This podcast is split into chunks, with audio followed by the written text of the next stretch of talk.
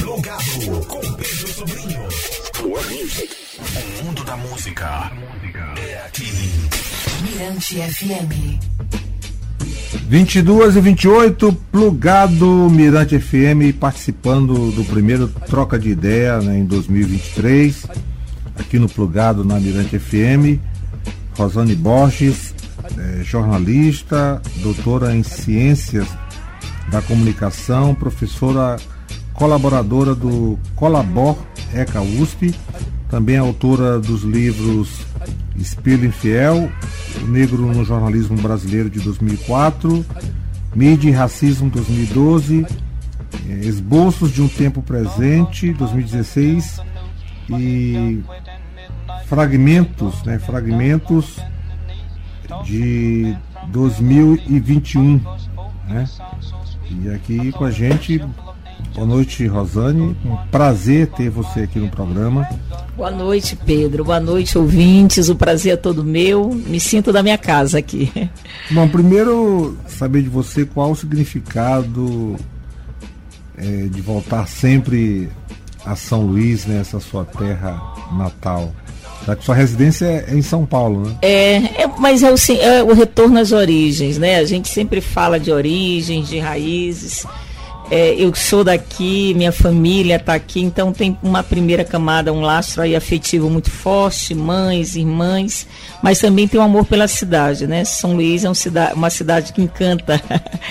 e as filhas e os filhos dessa cidade sempre voltam. Então é sempre revigorante ver como a cidade vem mudando, né? vem crescendo, vem ganhando outros contornos e esse retorno é uma espécie realmente de retorno à casa, né? A casa real física, mas também a casa simbólica. É, Rosani, fale um pouco dessa sua trajetória jornalística, né, que teve início aqui em São Luís. Sim.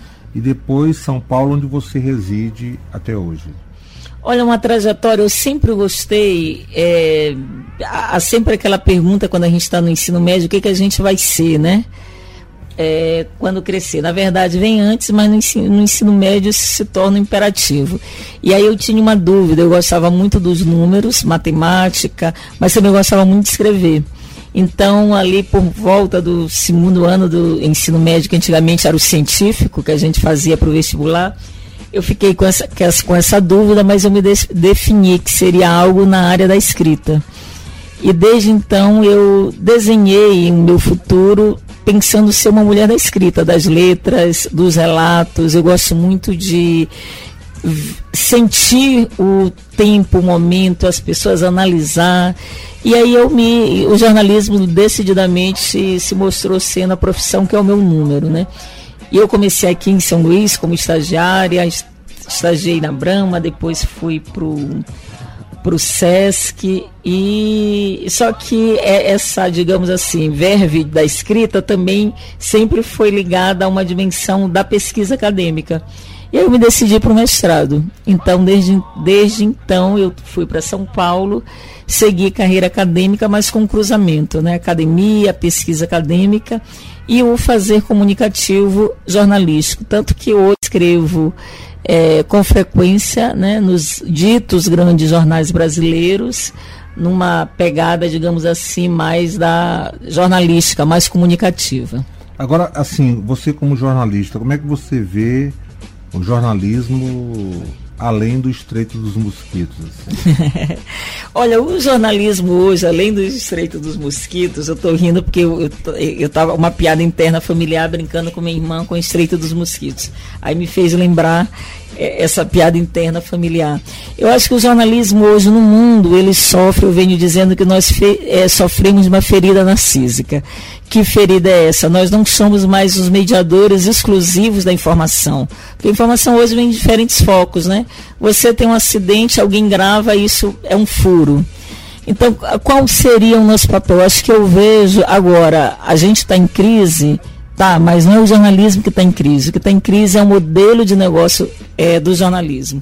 Esse modelo base, baseado na radiodifusão, que era um modelo muito é, é, fundamentado na distribuição de informação, ou seja, você pagava, você tinha poucos produtores, emissores distribuindo para muita gente. Hoje a gente tem um paradigma da conexão e da circulação. E isso, Pedro, afetou muito o jornalismo e ele teve que se reinventar. Então eu digo que nunca a gente precisou tanto de jornalismo, porque tá bom, a gente tem informações que vêm de diferentes focos, mas essas, essas informações elas não são validadas. O WhatsApp daí, tá né? As fake news estão aí para nos, pra nos é, é, mostrar isso. E aí eu acho que a possibilidade, eu sou muito otimista com o futuro do jornalismo. O jornalismo de dados, o jornalismo apurado, em meio a um oceano de dados, a gente fala de uma datacracia, né? ou seja, são muitos dados, é o império dos dados. Quem é que avalia esses dados? Somos nós. Então eu acho que eu vejo, se por um lado nós sofremos um duro golpe, isso é verdade, hum. por outro lado se desenha modos inventivos da gente fazer e praticar o jornalismo. É, você falou aí sobre essa questão do, da, do WhatsApp, né? E eu pergunto para você, quer dizer, o, o ah. WhatsApp ele é utilizado por boa parte da, da, da população como meio de, de informar. E é possível introduzir o jornalismo nesse canal de comunicação? Eu acho que sim, com informações ligeiras, com informações curtas, porque nós somos somos nós e a Índia, se eu não, não, estou equivocada, somos o país que mais usamos o WhatsApp. O WhatsApp é um mensageiro, né? Só que no Brasil ele é tudo. A gente faz do WhatsApp uma espécie de correio eletrônico, que ele não tem esse papel. O WhatsApp ele virou tudo. E o que a realidade está aí, a experiência está aí. O brasileiro, o dito brasileiro comum, brasileiro médio, ele não recorre mais a outras informações.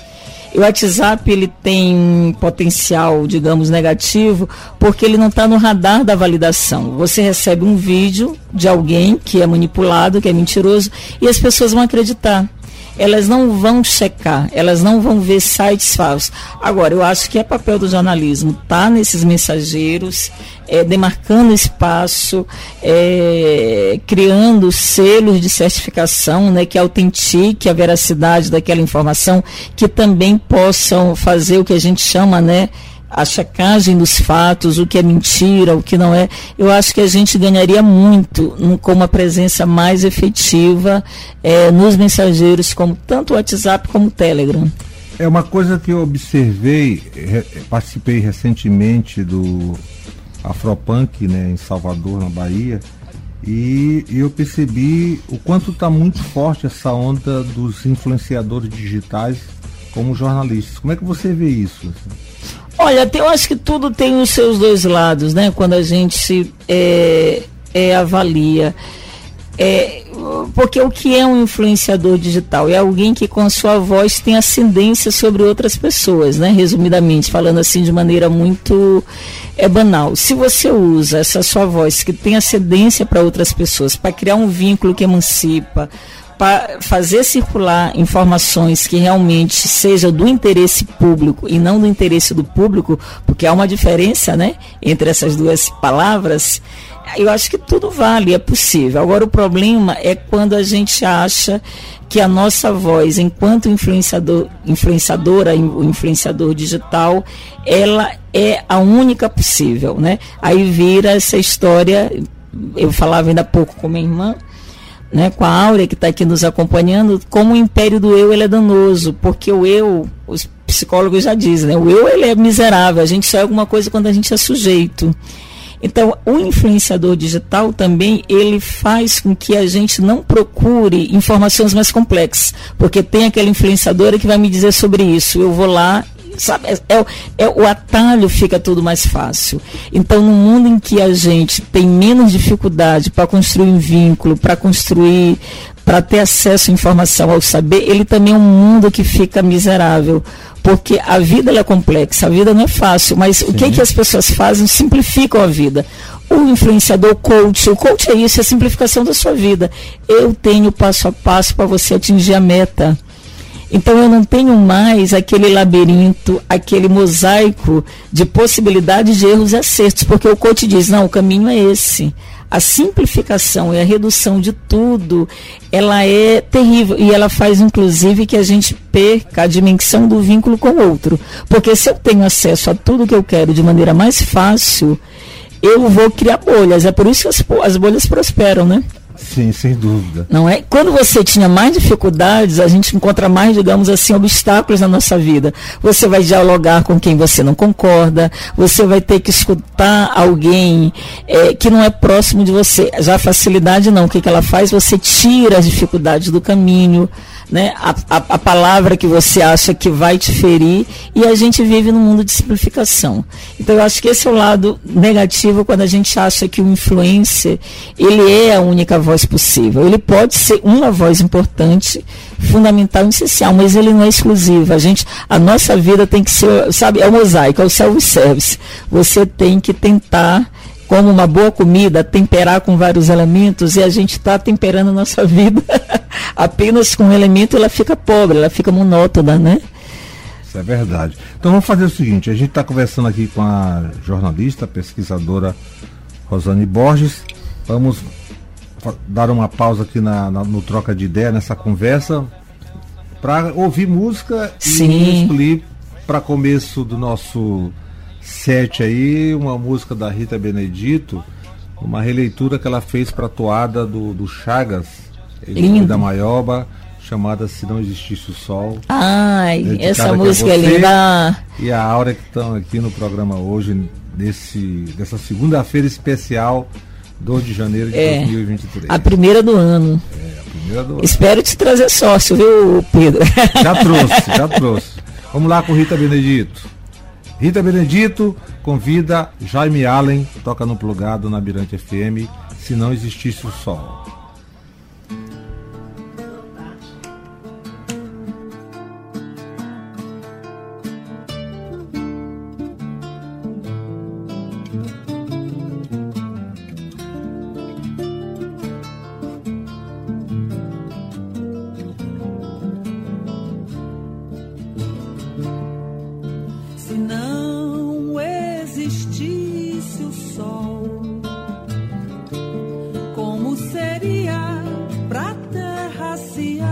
enlouquecer.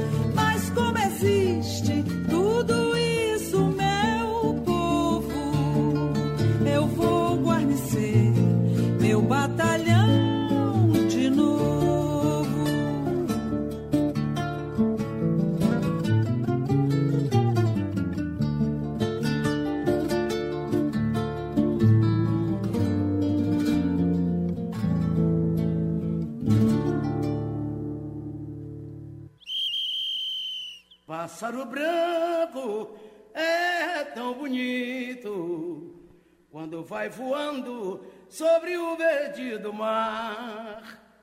Pássaro branco é tão bonito quando vai voando sobre o verde do mar. Banzeiro grande se espalha na areia, trazendo a pena vermelha daquele lindo guará. Banzeiro grande se espalha na areia, trazendo a pena vermelha daquele lindo guará.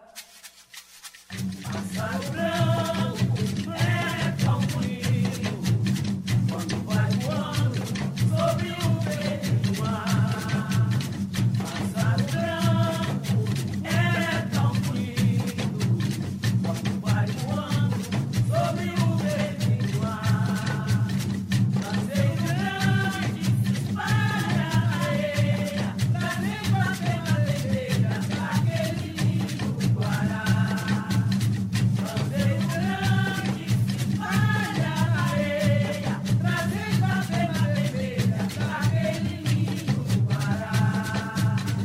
Pássaro branco é tão bonito quando vai voando sobre o verde do mar. Pássaro branco é tão bonito quando vai voando sobre o verde do mar. Panzeiro grande se espalha na areia, trazendo a pena vermelha daquele lindo guará. Se espalha na areia, trazendo a pena vermelha daquele lindo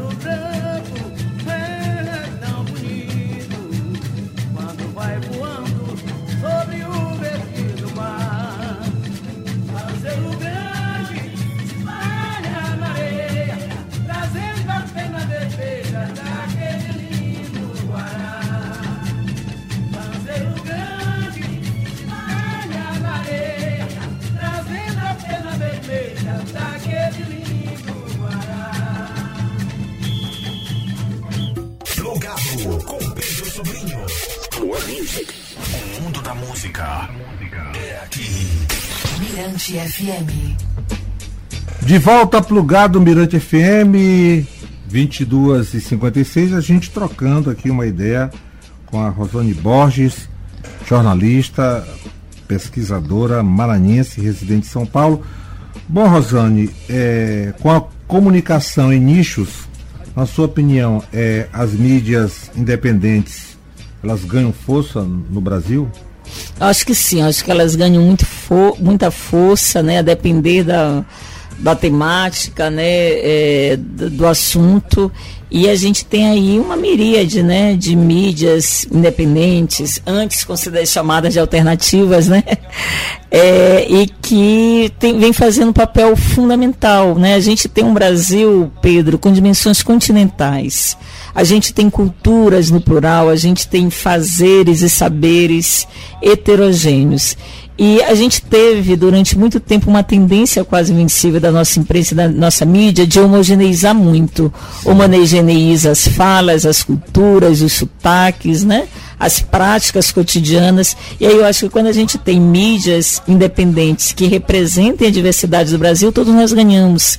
Ganhamos em termos de informação, ganhamos em termos de acesso a determinados tipos né, de, de saber mesmo. Né? Eu acho um ganho é, inestimável essa pluralidade de vozes né, na, na imprensa e nas mídias. E como é que as, as grandes mídias elas enxergam né, é, os veículos independentes? ainda não enxergam com os bons olhos, porque aquela ferida narcísica a qual eu me referia anteriormente, para quem está nos assistindo, eu falava de uma ferida narcísica do jornalismo, ela está muito ligada ao, aos conglomerados de grande mídia, que elas perderam receita, elas perderam leitores, ouvintes, telespectadores, então olhar ainda é um olhar muito oblíquo e muito enviesado. Mas eu acho que é preciso, eu acho que a chamada grande mídia entendeu que cabe todo mundo, né? É, é, cada qual no seu quadrado, mas é um quadrado com interdependência, e aí eu acho que esse olhar enviesado, obtuso, ele tende a diminuir à medida também que as chamadas mídias tradicionais, elas se é, constru, construam, né? É, à medida que elas constroem, desculpa, também novas formas né, de, de construção de um modelo de negócio, de uma cadeia produtiva da comunicação que seja também mais plural. Bom, é, Rosane, o racismo estrutural é um tema inserido em sua agenda de trabalho como jornalista e pesquisadora. É, eu até ouvi uma frase do Jonga que ele disse que o racismo não é um problema do negro, mas sim do, do branco racista. Você concorda com a opinião aí do, do Jonga? Sim, totalmente. Assina embaixo. E se foram os brancos que inventaram, eles têm papel de é, é, a responsabilidade de erradicar com o racismo, né? Eles têm que lutar junto com a gente. Nós, como nós sofremos diariamente o racismo, ele é algo atroz, né? Ele viola, ele rebaixa, ele empobrece, ele subalterniza, ele invisibiliza, ele mata, ele é letal, né? No Brasil. Então a gente denuncia porque nós somos os alvos preferenciais no Brasil, mas é preciso que a sociedade brasileira, se ela realmente é, considera, como ela vem considerando, que a gente vive num país racista, é preciso que todo mundo é, assuma sua responsabilidade. Porque a responsabilidade, Pedro, é diferente de culpa. Nem todos são culpados, mas todos nós somos responsáveis, né? E essa responsabilidade deve ser uma responsabilidade coletiva e a branquitude, as pessoas brancas, elas têm que admitir, né? Porque senão é uma equação que não bate. A gente diz que a sociedade é racista, mas ninguém quer se dizer racista. Então vira uma conta meio estranha, né? Que reconhecimento certo. esse que não é seguido de. Então, a, racismo é feito por quem? Por fantasmas, né? Por uma mão invisível? Não, é pela. E a sociedade é composta por pessoas, né? É, por gente, né? Por gente. Bom, e com relação a essa questão do, do jornalismo negro, como é que você vê, vê isso? Você acha que os espaços estão sendo conquistados? Eu acho que sim, e renovados, né? Porque a imprensa negra brasileira, ela, ela não é de agora. Desde o século XIX, a gente. É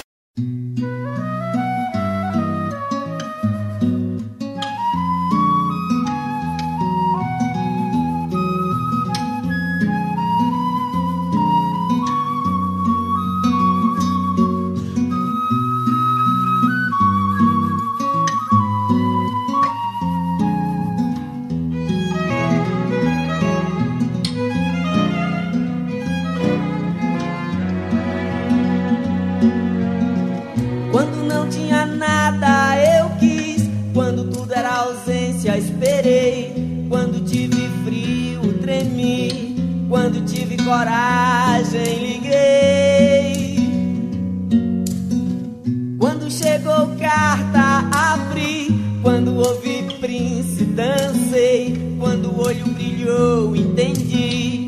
Quando criei asas, voei. Quando me chamou, eu vim. Quando dei por mim, tava aqui. Quando me achei, me perdi.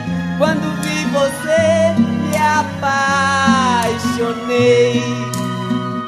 Amarazaya sou eu. zaya saya ainda Tuhan Oh amarat saya soye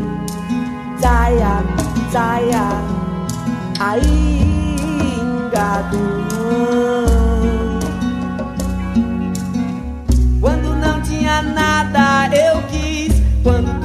ausência esperei. Quando tive frio treme Quando tive coragem liguei. Quando chegou carta abri. Quando vi salifiquei, tá dancei. Quando o olho brilhou entendi. Quando criei asas voei quando me chamou eu vim, quando dei por tava aqui. Quando lhe achei, me perdi. Quando vi você, me apaixonei.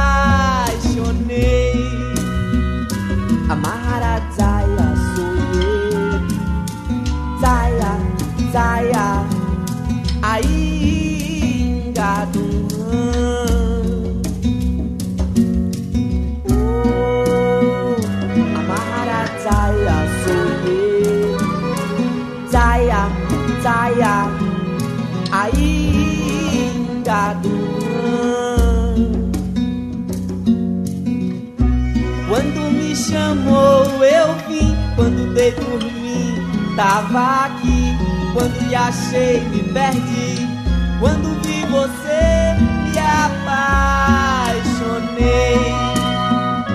A Maharazaya Soye Zaya, Zaya. Ainda do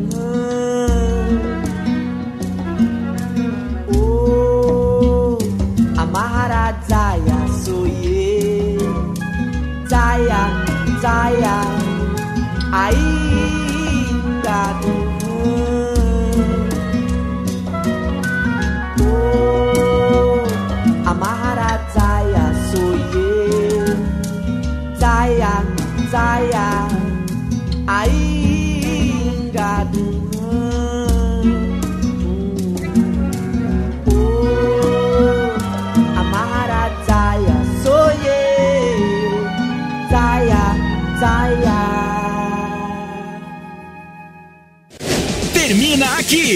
Plugado. Na Mirante FM.